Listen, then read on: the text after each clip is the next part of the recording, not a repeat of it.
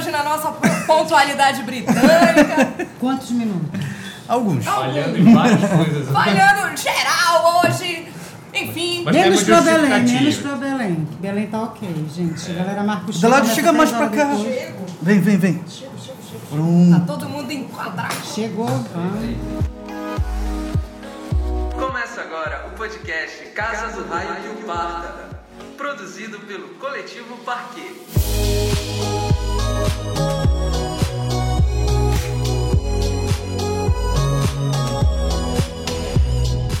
Gente, sejam bem-vindos à Casa do Raio que Parta. Nós somos o Coletivo Parque, eu sou Ana Clara. Sammy. Ai, sim, eu tô aqui. sim, eu estou aqui, gente. Olha a Sammy! Com essa sombra azul. Falando, falando alto, reclama. Isso! Porque- Te expressa, Falo, inferno. falo que eu falo baixo. Testando essa emissão. Testando a emissão, enfim, estou aqui acompanhando o comentário de vocês todos aqui. Ao meu lado, Léo Bittar. Oi, oi, oi, tudo bem? Tudo bom? Bacana? Opa, hoje tá tipo jogral, apresentando. É, vai, vai, Raul!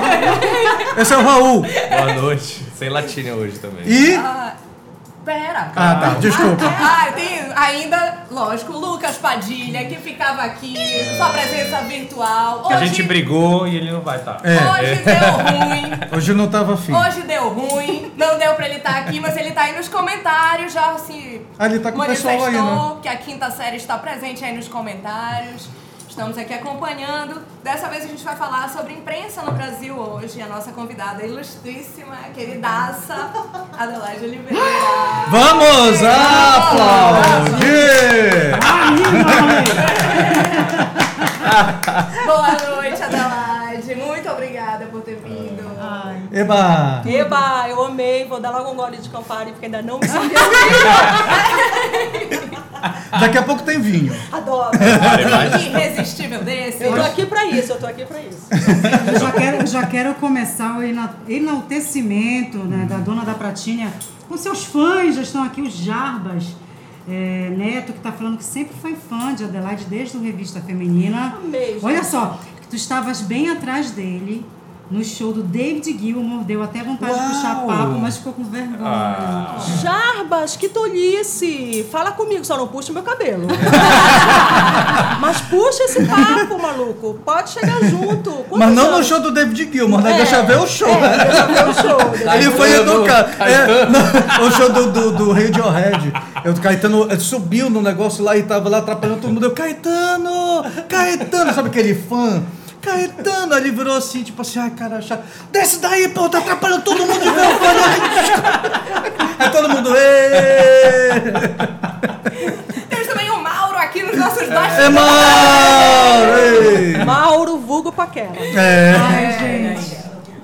Bom, gente, lembrando que a gente tá aqui pra bater um papo, ninguém vai sair com respostas definitivas, cada um traz a sua opinião, é sempre importante frisar. A gente vai conversar, tu pode participar aí nos comentários na transmissão. Pra começar a nossa conversa, Adelaide, eu queria te pedir pra comentar o que tu pensas da importância da imprensa nesse momento de tanto compartilhamento de conteúdo na internet, né? De certa forma, todo mundo vira produtor de conteúdo, não tem um filtro nisso.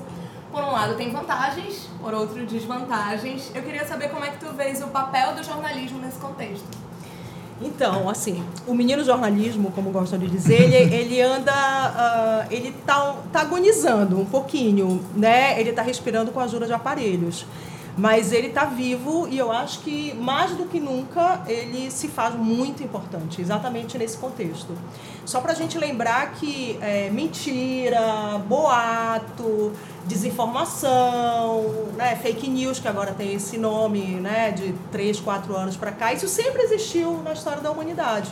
Só que agora isso tem uma outra dimensão, né, exatamente por conta das redes sociais. Aí a gente vai destrinchar um pouquinho para falar sobre isso, assim, É porque é teve essa, essa ruptura do, da, da- do movimento analógico, como funcionavam as coisas, né? Para essa coisa de.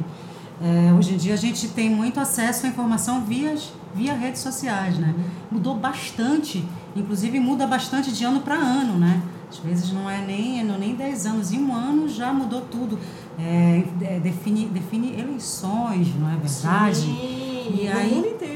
Exatamente. E aí, como que está sobrevivendo esse, essa, esse menino jornalismo nessa transição, já que sempre houve esse problema de informações difusas e coisas que não, que não correspondem à realidade, mas parece que hoje parece, pa- a gente achava que a tecnologia ia ajudar, mas parece que ela está botando a gente em mais ah, ah, vamos falar de um modo bem grosseiro, mais no rabo do que antes, né? A gente tem ficado mais acuado de se sair de situações que antigamente não existiam, mas não com uma voracidade tão grande. É, eu acho que é, tem a parte boa de democratizar e de mais gente cada vez mais ter acesso, mas assim, tem uma desmoralização do jornalismo, né? E aí, mais do que nunca, é importante afirmar essa importância, né? Sim. Desse Eu profissional. acho O que é esse profissional, É. né? Eu acho que é, quem está afim de desmoralizar o, o jornalismo é porque tem algum interesse escuso aí na história. Entendeu?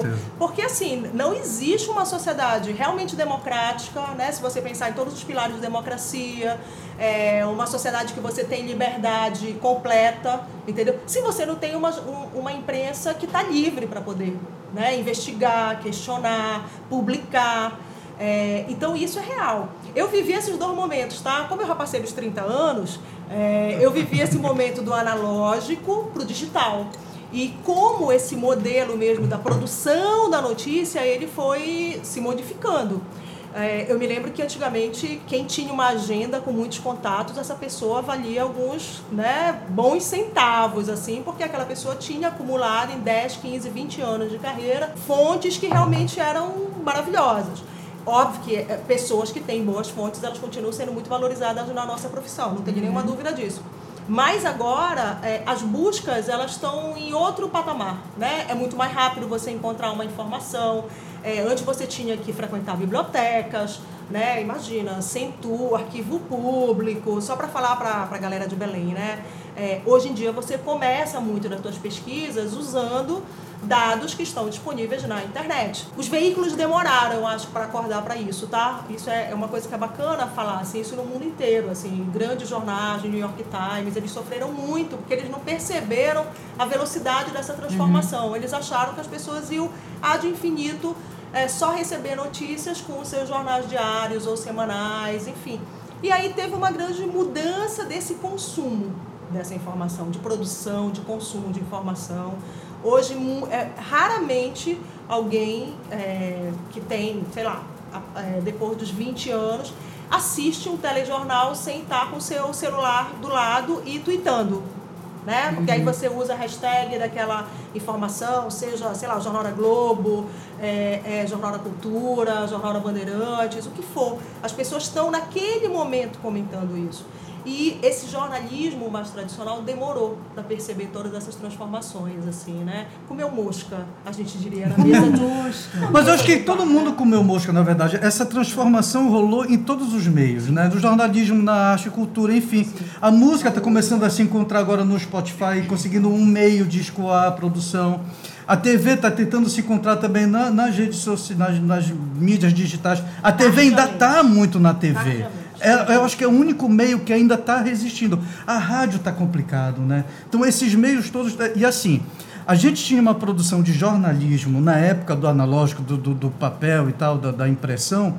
é, era muito assim, é, se discutia muito no campo das ideias mesmo, né? discutir estéticas de cultura, de arte e tal. A gente tinha ah, ah, as pessoas que faziam essa, essa iam assistir aos espetáculos e escreviam críticas e tudo. Hoje em dia é- é- esse patamar está muito abaixo, né? Eu acho que é essa essa questão do digital. É, até que ponto a gente está realmente contribuindo com, com ideias, com, com, com fomento mesmo de arte, de cultura, ou a gente está naquela aquela coisa assim, tentando achar um caminho e muito ga- engatinhando assim de como colocar isso no ar, né?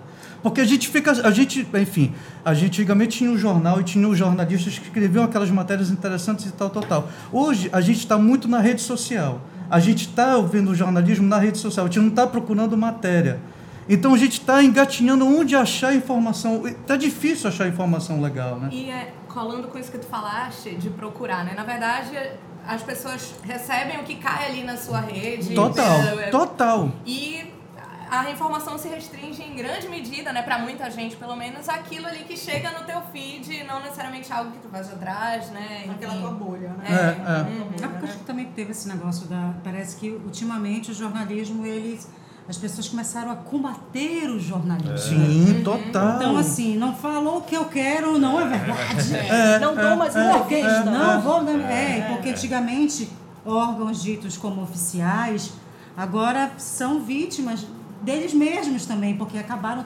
Que na verdade todo mundo contribuiu para isso que está, né? De alguma forma as coisas co- comeu mosca, deixou acontecer. Então as pessoas simplesmente os, as coisas antes assim intocáveis são totalmente tocáveis e totalmente escrachadas.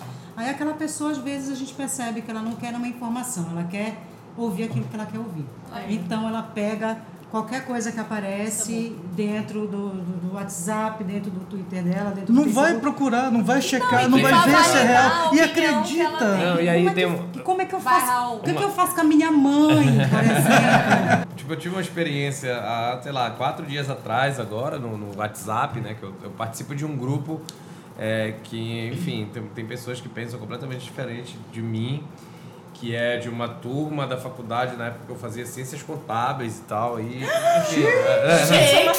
Revelações. Nossa!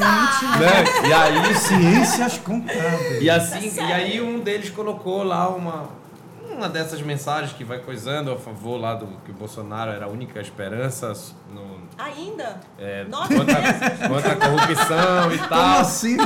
Aí eu falei assim, aí fui no peguei o trecho da mensagem, fui, fui googlei, né? Aí a mensagem era antiga, enfim, já tinha muito tempo. Falei, cara, isso daí é antigo. Era antigo e nem era verdade. Ele, né? não, mas tem que ver que agora é, é- é- é- é- se a gente não fizer nada, vão soltar. Era algum texto de soltar alguns políticos que tinham sido presos. Falei, cara, isso daí é de maio, a primeira vez que apareceu é em maio. Tu, pô, tu tem que checar. Aí ele, não, isso aqui é um texto de uma pessoa comum e não da, de ninguém da imprensa. Pois é, isso, isso é muito louco, porque isso, assim, quem. ah, ah, eu, eu não tô mais na academia, né, dando aula, essas coisas todas, então eu não tô tão aprofundada, lendo as últimas, ah, fazendo as últimas leituras. Mas assim, isso é o que chamam de pós-verdade. É, exatamente, Entendeu? É muito pós-verdade. louco. Você tá mostrando todos os fatos. Pô, essa notícia tem tantos meses, É. ó, tá vendo isso, isso não aconteceu. Tá vendo essa pesquisa que tá dizendo que se você colocar a arma na mão do cidadão de bem, pode aumentar o índice. Tem É. aqui várias pesquisas, já Aí- fizeram. Não, Não, eu acredito, então são as minhas crenças que vão balizar o que eu É acredito. quando a tua opinião vira verdade, né? Exatamente. A- a- a- Então- quando foi que isso aconteceu? Quando Então foi que a tua eu opinião vou virou verdade? acreditar na minha tia do, né, a minha tia que votou PSL, que vai compartilhar um texto que as pessoas muitas vezes acreditam que foi um cidadão simples e comum. Sim, E sim. por trás desse texto, aparentemente inocente, né, e que é só a minha experiência, o que eu vi, tem às vezes aquele jornalista que rasgou todo o código de ética e é ele que está fazendo isso. Aí, pois é, Entendeu? então, aí o desenrolar disso foi que, eu- que ele chegou pra não, isso daí não é ninguém da imprensa que tá falando, é uma pessoa comum. Aí, como contador, eu trouxe pro universo dele. Falei, tá, cara, tu, tu imagina uma pessoa comum fazendo o balanço de uma empresa gigantesca. Esse- Vamos!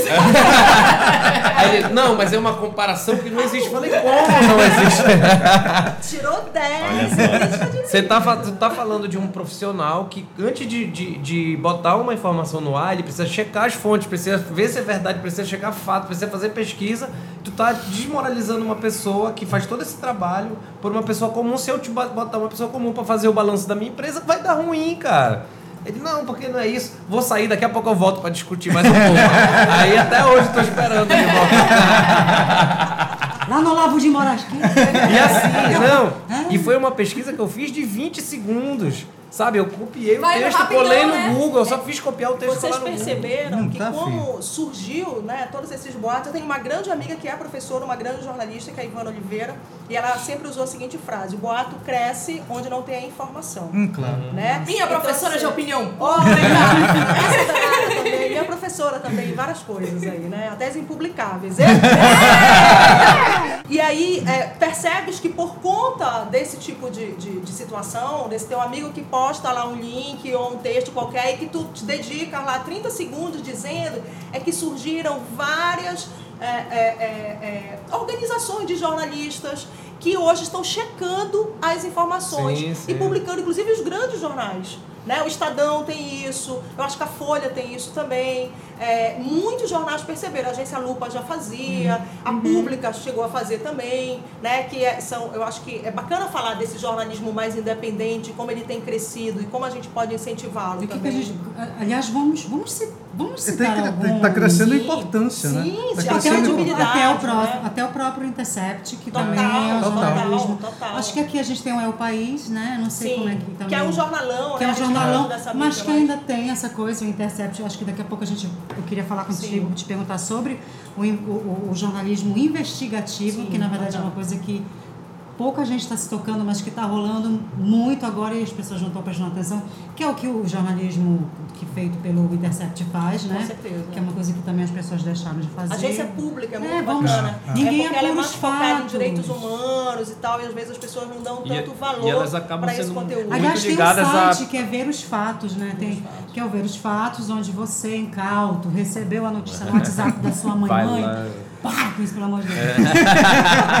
Mas ela vai lá, via mãe, pelo amor de Deus, mas esse site não está valendo, mas por Mas que como? aqui o WhatsApp está valendo? É, Gente, né? eu acho que assim, o que, o que a Adelaide falou, que, é, é, que o jornalismo sempre sofreu esses ataques democráticos, né? Enfim, a gente está sofrendo esse negócio agora aqui no Brasil e ao longo da história, enfim, a história quer ser contada de uma forma de tá- de quem está no poder, ela vai ser contada de uma forma. X, é o que está acontecendo aqui. Tanto é que várias coisas importantes estão acontecendo aqui na nossa própria cidade, por exemplo. Não, não, não posso deixar de não falar isso. Teve uma crise na SUSIP agora com as detentas e nada se falou a respeito do, da Força Nacional invadindo aqui, né, é, onde, onde as detentas estavam aqui, uma coisa horrorosa. E ninguém, ninguém falou. Ninguém, Nada, nada. Chamaram uma coletiva, Nada. parece que só foi SBT, ficou em branco as nuvens e saiu na Folha, saiu não sei o quê. Então a gente, a gente não está sendo bem informado. Mas se a gente não está sabendo, avalie. Minha- nem minha mãe, né? procura. Avalie a mamãe que está no WhatsApp. Alô, gente, temos Lucas. Lucas. Opa. Vocês não acham também que a gente reflete e critica pouco a informação e isso é um banquete para as fake news? É, acaba sendo. um- é, a- as fake news têm um efeito bombástico, assim, em vários níveis, inclusive aquilo que a gente falou do ponto da pós-verdade, que ah, se tem fake news, então logo nem o jornalismo presta, e É, aí não pois se é. reflete sobre o que é a ação do jornalista, né? O que é o trabalho de apuração, enfim, essa reflexão crítica é, que o Lucas está falando. É, e tem um outro ponto é que em fases de polarização fica mais difícil ainda, porque alguém, to- enfim, todo mundo tomando o seu lado Sim. e de fato a imprensa não é totalmente isenta, pelo menos os grandes meios, e aí fica, no fim das contas, vou acreditar aqui em quem E, e o jornalismo isento? Ele existe o jornalismo onde ele, hoje em dia, numa, numa época de polari- polarização extrema que a gente está vivendo, onde está esse jornalismo? Eu acho que esse jornalismo ele é, é, é a missão que a gente tem todos os dias. Né? A gente não pode dizer, ah, ele existe, porque assim, todos os veículos vão ter algum tipo de interesse. Isso é real. Né? É, alguns são bem nobres. Até porque eles pertencem Né? também, a gente vai para aquela coisa de per, pertence a grandes Famílias. Famílias. Vamos lá, aí rapidinho, né? É, esses dados era bacana até checar assim, os percentuais, mas é, existe e, e- e o, o- vamos lembrar, o Intervozes tem muita, muito material publicado sobre isso. É muito bacana o material do Intervozes. Eu quando estava em sala de aula eu levava muito para meus alunos também. Existem seis grandes famílias que dominam a mídia nacional. Cara. Que loucura! Então, mais de 90% da nossa, né, da nossa mídia está na mão de seis grandes famílias. Aí, quando você faz, ah, eh, você coloca um- uma lupa nos estados, você tem uma quantidade, o Pará tem isso, né? Então você tem político que é dono de uma quantidade gigante de veículos de comunicação, é, o Maranhão tem isso, O Brasil ah, inteiro, o Brasil Bahia tem inteiro, isso. Bahia, o Amazonas, Minas né, o tem Ceará, isso, E, assim, todo. Isso é assustador. Teve ação do Ministério Público Federal, tem a rádio, a Rádio Clube aqui em Belém, é, uma época foi notificada pela, pela, pela, pelo MPF e que não deveria mais operar. Bem, enfim, deve ter bons advogados porque ela continua operando, mas é real, porque os sócios da Rádio Clube são políticos. Né? Pelo menos dois dos sócios da Rádio Clube são políticos. Então, assim, isso acontece em todo o país e a gente fica muito refém disso. Então, quando a gente vai e, e recebe informação de um desses veículos a gente não consegue ter essa percepção de que ali tem super interesse do que vai colocar no ar e o que não vai colocar no ar. E às vezes o que eu vou colocar no ar, mas o tratamento que eu vou dar para aquilo, que é uma outra forma também de você mostrar né, o teu jeitinho naquela, naquela informação. Que tratamento eu estou dando para aquela informação? Então isso é super arriscado. Eu acho que uma coisa que ajudaria muito, e a gente discute isso há anos, assim, é que, uh, uh, imagina, se ninguém quer falar sobre educação sexual em escola, né, as pessoas têm né, ainda todo esse tabu, tá aí quando a gente fala de pós-verdade e tal, acho que educação sexual na escola é, é interessante isso como se recorte também, mas você tem, por exemplo, a ausência total da discussão de uma educação para a mídia, de uma educação para a crítica do jornalismo. Entendeu? Isso é super importante. Para que você forme esse cidadão com um pouquinho mais de percepção. Talvez ele não fique tão cego quando receber, que ele perceba que ele tem que ver sim a notícia que está no Intercept. Mas por que, que eu não vou checar também como é que o Globo tratou essa notícia? Ah, é que claro. A BBC daqui, o escritório da BBC, E ou que El o acesso tá tão E tem- cada vez mais é, democrático, né? Tu tens a chance. Essa de é a vantagem da rapidão internet. ali checar. Com E certeza. conhecer as linhas editoriais também de cada lugar que você está. É, antigamente aqui no Brasil nem era tão explícito assim, mas agora parece que algumas já assumiram mesmo su, Eu suas prefiro linhas que seja. editoriais. Claro, prefiro não, que seja. tem que ser, é melhor que seja. Até porque liberdade de expressão também é isso, né? Com certeza. É, só um comentário que passou lá de cima do Marcos Marçal, aguardem a era do deepfake. Gente, vamos. Já tá rolando. Sempre chora. Amigo, já É é. deepfake. Amigo, Vamos você tá senta aqui, ó, que eu vou chorar aqui. rapidinho. De- de Que é rapidão. deepfake. Deixa eu falar que a Rosemary. Mary, ai gente. É tipo, é um inglês. fake do fake. É, tipo, é, Caramba. É o spin-off do fake. Os, é, os vídeos são, eu acho que o, o supra-sumo desse deepfake. Assim, porque as pessoas pegam a Adelaide falando aqui com a cara e pegam essa boca Ah, do aparelho, Nossa, né? isso pode é. crer. Aí coloca assustador. outro. Pode ser assustador. Pode ser usado para o bem, como o Nunca é Satori lá, né? que faz umas paradas. Não magníficas. pode Não ser se pro bem. dedica, Ele não se dedica pro bem. Pra pro bem, não Vamos pode. explicar o deepfake. Gente, vocês já viram uma situação onde as pessoas começam a mexer nas, nas, nas feições das pessoas e fazer com que elas reproduzam coisas que não são elas? É, muito engraçado. Isso já existe há muito tempo para quem frequenta site pornô, não vou dizer quem, todo mundo, que ficam imitando, põe a, a foto lá de uma, de uma atriz e põe, não sei o que, isso é deepfake. As pessoas começam a montar coisas, isso é muito fácil. E às vezes com uma simples montagem que não precisa nem ser deepfake, mas você recortando, você printando coisas, você consegue fazer um negócio que é mentira virar real. É, deixa eu falar que a Rosemary falou que é assim, sobre o que a gente está falando. É conveniência política ser dono de veículos de comunicação e casa com uma população que aceita tudo que é publicado. Porque é isso que a gente estava falando. Tem Cara, o Brasil infinito, o Brasil um continente, nossa, uma coisa absurda, né? Um mundo, né? É, as pessoas têm graus e graus de profundidade de entendimentos e entendimentos. Mas tem algumas pessoas, e a maioria delas, elas vão receber aquilo que já está mastigado. E aquilo que está mastigado por o que eu acho que é esse câncer do jornalismo ser abalizado por grandes famílias. Eu acho isso é muito complicado. Tu vê um ou outro jornalismo independente ali, mas o resto tem um direcionamento e é importante que tu saibas qual. Muita gente não sabe. É, mas eu acho que mais embaixo aí, é- eu acho que é um ponto muito importante de frisar o que a Adelaide falou, dessa educação, que é, é um tipo de alfabetização. É um tipo de alfabetização. Buscar informações de diferentes fontes, ter uma possibilidade crítica diante daquilo. Eu tô com os Nunca aceitar aqui. aquilo como uma grande verdade, sempre Porque desconfiar. sempre tem é, pra montar Óbvio, ali claro. por vários prismas. Eu tô aqui com os comentários. É, Marisa Brito tá amando o papo. saudade Beijo. todos. Amo. Riqueza, saudade. Aí temos Luquita, é igual esses filtros de Instagram que vocês usam pra trocar a cara um do outro. A gente adora esse filtro. Ó, Mas eu posso trocar com a minha cara quando Ora, bola. Tá na cara, né? tá na cara. Ele chegou, realmente chegou agora. Voltou, voltou. Ele chegou nesse momento aqui no programa. Gente, gente, gente, Ô, inferno, ô, inferno. mundo Tá, entra, tá, tá. entra numa era de fake news tão poderosa que agora eles podem montar a nossa cara fazendo qualquer. Gente, não acredito nas coisas. Aí o Marcos Marçal tá dizendo Use your illusion, Axel Rose estava certo, socorro. Será? é isso. De todas as equivocações de Axel Rose, essa. Ele está sei, ele também tava certo na amizade dele com a Alcione. Olha aí. É, quem não quer? Eu quero. Deixa eu falar que a Rosemary falou, gente, ela vai enaltecer a gente, eu falo. Esse, esse trabalho é um contraponto, é super positivo trazer informações interessantes. Parabéns. Um beijo. Beijo. Obrigada, Rosemary, em nome do Guaraná Leva o nosso coração. Leva o nosso coração, Em Ana. nome de Guaraná. Olha, eu posso colocar um assunto também? Claro, lógico. Ela tá louca, ela vai botar. Olha só, é, o que, eu, eu acho que era uma coisa que é importante a gente falar, como o exercício do jornalismo, né, é, ser jornalista nesse país é perigoso. É perigoso. As ameaças com os jornalistas. Agora, e falando... Nos independentes, principalmente, Meu né? Deus, É, então assim, é, às vezes até no jornal A gente vem de 2017 pra cá nesse. ne- Muito, Léo. E aí, assim, as pessoas pensam que é, a violência contra o jornalista é só o assassinato.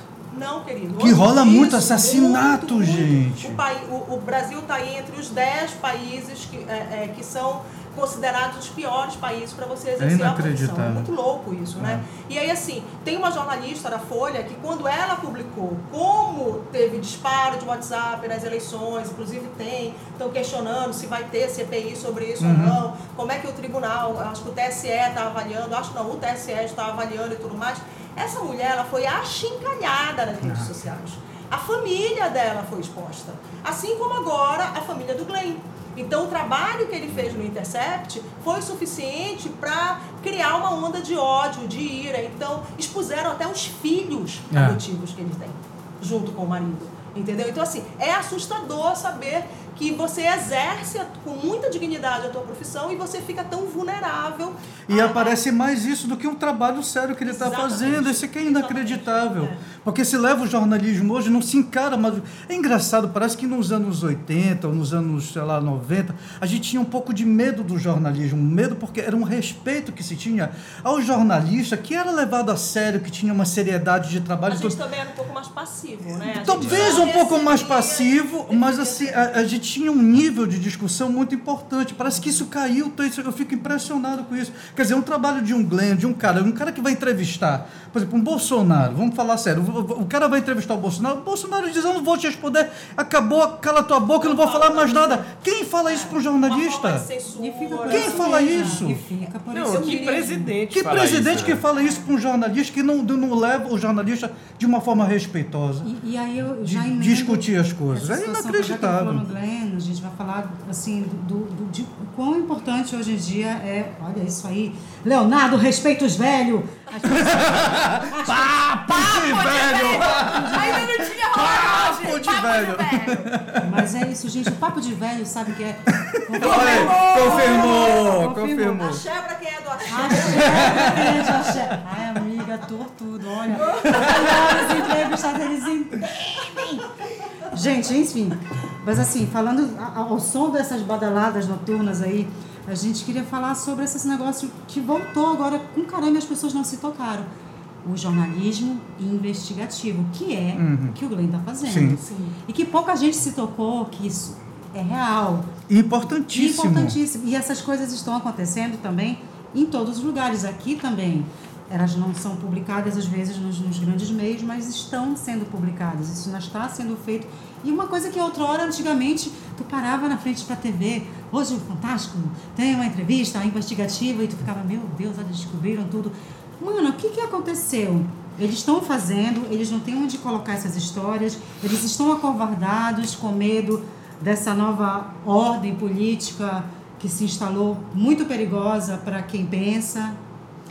O jornalismo investigativo, eu acho que é, ele, ele, obviamente, como todo o contexto do jornalismo, ele está ameaçado, mas ele está num terreno muito fértil para poder trabalhar agora. Né? Porque quando você tem é, limitação na lei de acesso à informação, quer, então você não consegue saber o valor do aluguel do automóvel blindado que, que o presidente usou na viagem dele à, à, à ONU. Né? É, todas essas questões, o jornalista está se debruçando e procurando estratégias. Eu não posso falar de jornalismo investigativo sem citar o Lúcio Flávio Pinto.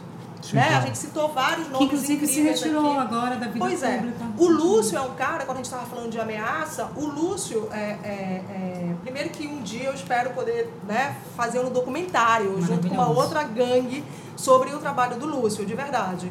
É, assim, o Lúcio hoje em dia, É, ele, ele, o jornal pessoal já não é mais publicado na periodicidade que era, né? Quinzenal e tudo mais. Mas assim, o trabalho. Ah, você concorda com tudo que o Lúcio publicou? Claro que não.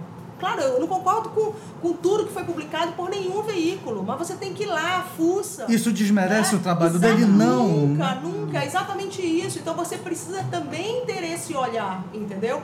E aí, assim, ele já não tem mais essa periodicidade na publicação do, do jornal pessoal, mas ele diz que ainda vai conseguir. Hoje ele tem um problema um pouco mais, que requer um pouco mais de cuidado na saúde dele. Mas o Lúcio, durante muito tempo, ele respondeu a tantos processos judiciais né? Quando ele escrevia, citando família maiorana. Ele Justamente para impedir o trabalho dele. Ele respondeu a tantos processos que chegou um momento que ele não podia nem sair de Belém, porque ele tinha uma audiência Atrás né? da outra. Atrás da outra. Ele não podia perder os prazos. E ele acompanha muito de perto, na verdade, os advogados. Eu acho, inclusive, que quem escre- escreve as peças todas deve ser o Lúcio. Os advogados só assim, essa Não sei, é isso, Lúcio? Conta pra gente. Gente, é queremos isso, o entendeu? Lúcio. É, Cadê o o Lúcio? Seria um né? sonho. Sucesso. E ele vem, preciso dizer. Ele vem. Vem. Chama que ele vem, com certeza. Vem, eu venho também, vou ficar ali. Ai, eu- É demais. Eu lembro nos anos 80, final dos anos 80, quando eu comecei a me interessar por esse outro tipo de jornalismo, o Lúcio era um oásis, Eu acho que é né? bacana a Belém gente do falar para as Pará. pessoas Nossa. que estão chegando agora que não conhece esse O jornal pessoal é jornalista, incrível. gente. A gente É, e falar, aí, né? o Lúcio tem, enfim, sei lá, ele tá com 70 anos, então ele tem aí, eu acho que pelo menos uns 50 e poucos anos de carreira, ele começou É. moleque, né? O Lúcio talvez seja o único jornalista, eu sou a favor do diploma, tá? Desculpa aí, galera. Sim, gente. Eu fiz quase um curso de medicina, mais uma especialização para poder sair com, o curso, com, com- com o diploma de jornalista, porque eu comecei na universidade fazendo publicidade, inclusive. É, e depois que eu migrei para o jornalismo. O Lúcio não tem a formação de jornalismo, tem outros jornalistas também é, importantes em Belém que não fizeram essa graduação, mas ele tem um currículo que é acima né, de qualquer suspeita trabalhou em grandes jornais, até que há 25, eu acho, não sei se 25 ou 30, me desculpem, não tenho precisão nessa data. Qualquer busca aí no Google. Paquera, quer buscar pra gente? Quanto, cara. quanto tempo tem o jornal pessoal? Ele decidiu, não aceita a publicidade, né? É não, é só na venda. Não. O Wanderson aqui tá comentando que foi numa palestra do Lúcio que eu resolvi fazer jornalismo em 2007. Olha aí que maravilha. Olha, E a- arrasou. Maravilha. E. Michelle Foi meu professor, Lúcio. Olha, É, é. que foda. O Lúcio é reconhecido mundialmente por ser um defensor dos direitos Não. humanos, já recebeu gr- grandes prêmios mundiais, assim, Não. reconhecidamente pelo trabalho dele investigativo e Investi- falando sobre a Amazônia, que está sempre em pauta. Infelizmente a gente está agora, né? Uma é, pauta é. Uma Só, só para dar esse, esse arremate aí na questão do Lúcio Flávio, é, a Michelle Almeida falou que a gente concorda contigo, vocês não acham que o Lúcio Flávio Pinto, não sei, fica meio solitário levantando a bandeira do jornalismo investigativo nos dias de hoje, sem ele quem temos?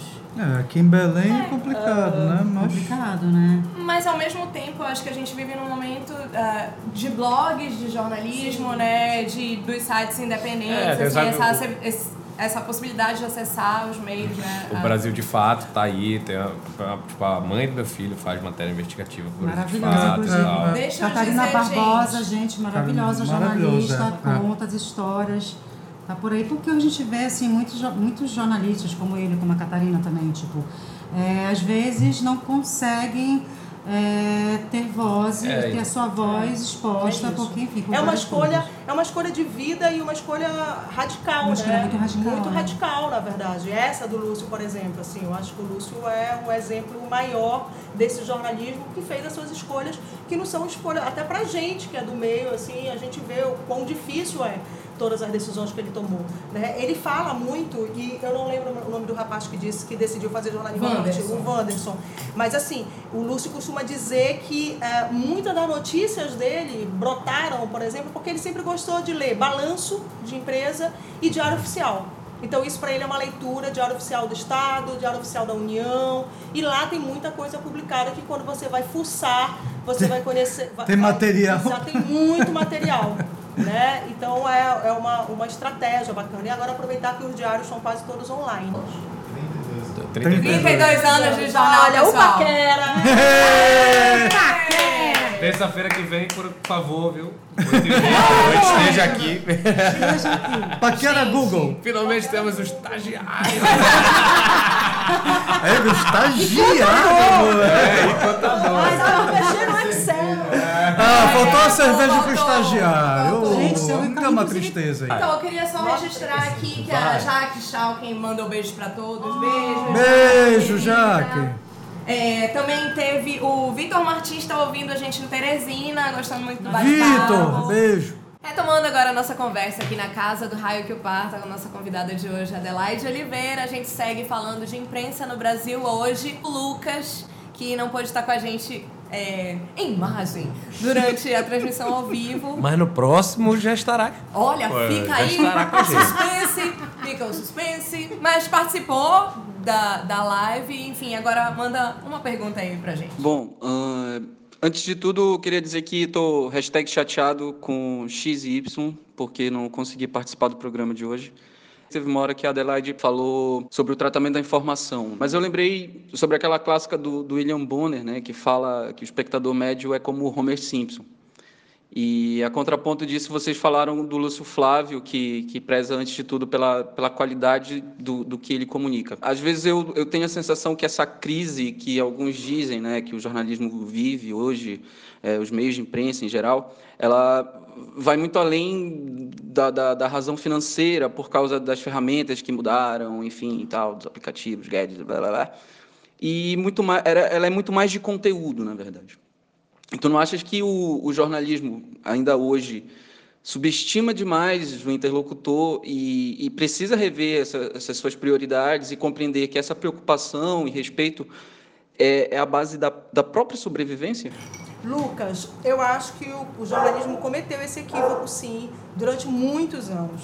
E eu acho que isso talvez tenha sido um dos motivos que ele ficou tão é, desprezado, enfim, foi tão questionado, inclusive pelo, pela própria imprensa, né, uma parte da imprensa. Mas ele percebeu a tempo, graças a Deus, que ou ele é, retomava para os princípios básicos do jornalismo e ele percebia que só vale a pena você publicar aquela informação se aquela informação de alguma forma for contribuir e ajudar a solucionar um problema, a trazer uma informação que as pessoas não tinham e, e, e minimamente, uh, porque é, muita, é muito pretencioso dizer que o jornalismo transforma, eu também não quero dizer que ele é um salvador, tá? Eu acho que não é isso, mas assim, que ele pode contribuir para que o mundo seja um pouquinho mais né, igualitário, mais justo, que a gente encontre justiça social, eu acho que ele colabora, ele não é o único, mas ele está dentro desse contexto. Então, é, nem que tenha sido por sobrevivência, mas que bom que, mesmo que tenha sido por sobrevivência, ele tenha percebido isso. E aí, assim, os jornalões durante muito tempo adiaram, mas agora eles estão percebendo que é importante.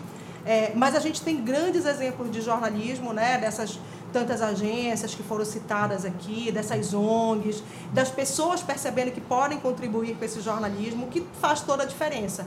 Lembrando que, por exemplo, vamos citar o exemplo do jornalismo público muito rapidamente, que eu acho que a gente nem tem mais tempo para isso. É, na Inglaterra, você tem as pessoas contribuindo para a BBC. A BBC é a grande emissora pública mundial, que é uma grande referência e que as pessoas colaboram com ela, como pagam é, a sua energia elétrica ou a sua água. Então, isso traz para essas pessoas um outro caráter. Ele não é só um leitor, ele é também um colaborador daquele veículo e ali ele tem o um papel de cidadão. Né? A gente não tem isso. Uhum. É, as pessoas aqui, por exemplo, super desvalorizam as emissoras públicas. Elas não acham que aquilo é dinheiro delas.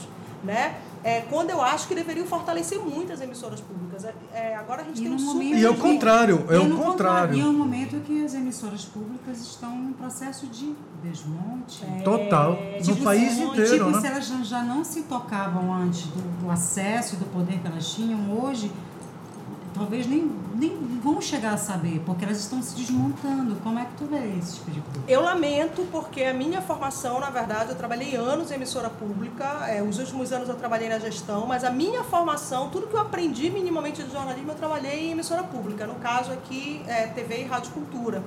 Então, assim, eu sei, eu reconheço a importância dela. Ah, ela está acima do bem e do mal, ela também não sofre nenhuma interferência política, economia, ela sofre também. Mas o bacana é que, apesar dessas interferências, em alguns momentos elas são maiores, em outros momentos elas são menores, entendeu?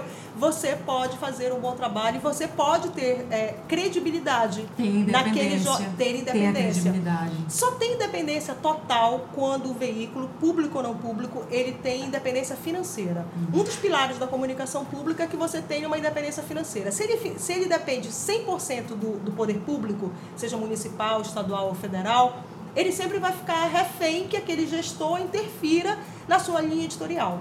Se ele tem uma independência, no caso, por exemplo, a BBC, a BBC pode fazer críticas, né? A Deutsche Welle a alemã é um outro exemplo. É- é- eles fazem muitas críticas, por exemplo, ao governo é, da bonita da Alemanha, agora que eu esqueci Angela o nome dela, Angela da Merkel. Merkel. Né? E nem por isso a Angela Merkel vai no dia seguinte e ameaça que vai fechar a Deutsche Welle, porque ela é uma instituição da Alemanha.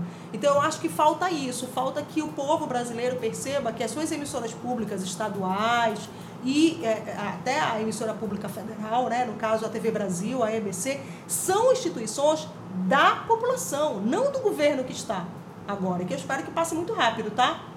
Todos e nós. certo, Um governo seja que, se recusa a responder Todos qualquer nós. pergunta, É. oficial ou não. Não é isso? Então, assim, as pessoas precisam perceber que essas emissoras, elas são tão importantes quanto um sistema educacional forte, uma rede pública forte de, de, de educação, uma rede pública forte de saúde, porque ali também eles estão abrigando é, algumas vozes, a diversidade. Então, uma emissora comercial, por exemplo, muitas vezes ela não tem, ela não abre a grade dela para tocar, sei lá, carimbó, ou só hip hop, ou só rap, ou só reggae. Gente, não pode desmerecer essa, essa sonoridade. Não pode desmerecer o reggae, como há, pouco tempo estava dizendo, não, tem que tirar o, o reggae da, da programação. Desculpa, o reggae foi, inclusive, né, considerado patrimônio cultural da humanidade. Então, assim, é, você precisa, e quem abre espaço para todas essas vozes, quem abre espaço minimamente, são as emissoras públicas, principalmente as emissoras de rádio. Tá? Então, assim, eu, eu lamento quando eu vejo desmonte em emissoras de rádio em qualquer lugar do Brasil. Porque se as emissoras públicas elas perdem é, é, Espaço, espaço, a cultura, a arte e todas as suas, lingua as suas linguagens perdem espaço também. Né? Assim como se a Ancine, a Agência Nacional de Cinema, ela também é ameaçada, a cultura nacional é ameaçada. Então é importante que as pessoas percebam que essas instituições, elas carregam é, boa parte do que nós somos, né? de toda a nossa construção, construção como identidade, como povo, como nação. Né? O que diferencia uma, uma, uma nação do outro é a cultura, não é isso? É, é a nossa cultura brasileira, toda essa, essa fragmentação que nós somos é o que nos diferencia, não é só a língua. A língua também, até porque a língua faz parte de todo esse contexto. Mas não é só isso, não é a moeda que diferencia. De repente poderia ter a mesma moeda em todo mundo, mas o que é diferenciar um país ou outro seria a língua e a cultura. Né? É, então eu acho que as pessoas precisam ficar mais atentas a esses movimentos, que às vezes eles são muito sutis, né? É, e você não se liga é, o impacto que eles têm. E aí é, eu queria citar um exemplo de como nós estamos agora. É, como as ameaças à cultura elas são reais. É, se você perceber que hoje é, muitas pessoas não tocam no tambor de crioula os seus tambores, porque a tocar tambor para algumas denominações religiosas, as mais radicais, é coisa do demônio. Então, o menino não pode mais tocar tambor. Esse mesmo menino, né, um garoto também, não pode mais tocar rabeca pro santo preto, porque existem algumas denominações religiosas aí, as radicais, as neopentecostais, que não se toca mais violino, né, as rabecas para para é, São Benedito, por exemplo, na Marujada, entendeu? Então as ameaças elas vêm de todos os lugares. Então enquanto você não se perceber que você precisa salvaguardar essas instituições, entendeu? As rádios públicas, as TVs públicas também, é, a gente vai ficar vulnerável, vulnerável nesse mundo que é do bem e do mal, mas a gente é, a gente precisa abrir espaços é, de resistência, a gente precisa garantir que as nossas vozes estejam em algum momento. Né? Nem que seja num podcast como esse, mas que eu tenho certeza que se a gente conseguir que 100 pessoas ouçam, caraca, já tá lindo, a gente já conseguiu alguma coisa. E de 100, se 10 falarem, porra, de fato, acho que esses, todas as coisas que esses malucos falaram aí, isso pode me ajudar a perceber como essas instituições são importantes, como o jornalismo é importante. Bicho, eu acho que faz toda a diferença. Valeu a pena toda essa conversa, valeu essa garrafa de Campari, essa garrafa de... Olha, não tem, não tem jeito da garrafa de Campari não valer a pena. Saúde na doença, já está na alegria e na tristeza. Mas assim, eu acho que tem um ponto... É, Hoje isso foi um que, péssimo dia pra não beber. é, isso, Maravilhoso, gente. Isso tudo que tu falaste, né, é, é muito intenso, assim, e acho que a gente percebe muitos movimentos. Tem a ver um pouco também com o que tu falaste na, na- no momento da transmissão ao vivo, que ao mesmo tempo que há desafios, há dificuldades, é um momento fértil, né? Acaba sendo propício para a produção e isso vale para o jornalismo, mas também para a cultura, para, enfim, se, se espaços se fecham, aí as pessoas se mobilizam e é, tem Ah, iniciativas independentes e tomam Redes se formam. Exato, redes se formam, toma-se consciência e cada vez mais é importante, assim, é muito louco que não haja uma valorização desse conhecimento crítico quando paralelamente o acesso à informação e a produção de conteúdo é tão, é, enfim, massivo, né? Cada vez mais. Então a gente tem que estar de olho realmente para ser cada vez mais responsável quem trabalha nisso. Lógico, a responsabilidade deveria ser um preceito básico, mas cada vez mais, né, se alertar para o alcance que coisas despretensiosas às vezes têm, né? É, É como e- se a gente tivesse, assim, assim, eu fico pensando assim, a gente tem tantas coisas acontecendo ao mesmo tempo em relação a esse tipo de coisas sendo feitas, mas a gente andou perdendo vários faróis, né? Andamos perdendo vários faróis de, de, de, de, de provocações, não vou falar nem, de- porque iluminação é uma coisa que sim, é muito particular, mas de provocações, essas coisas dessas provocações, elas têm se perdido é, desde essa mudança política, econômica. Enfim, e realmente depende muito do interlocutor, depende muito da pessoa, depende do Gil, depende que é o cachorro que está latindo, enfim, mas depende de um monte de coisa, mas assim, é, existem, é importante falar mais uma vez para as pessoas que estão ouvindo, como você falou, que a gente ficou aqui, é emocionado, de 100 pessoas, tem pessoas que, que estão correndo muito atrás de coisas que estão realmente acontecendo e não são tão poucas assim.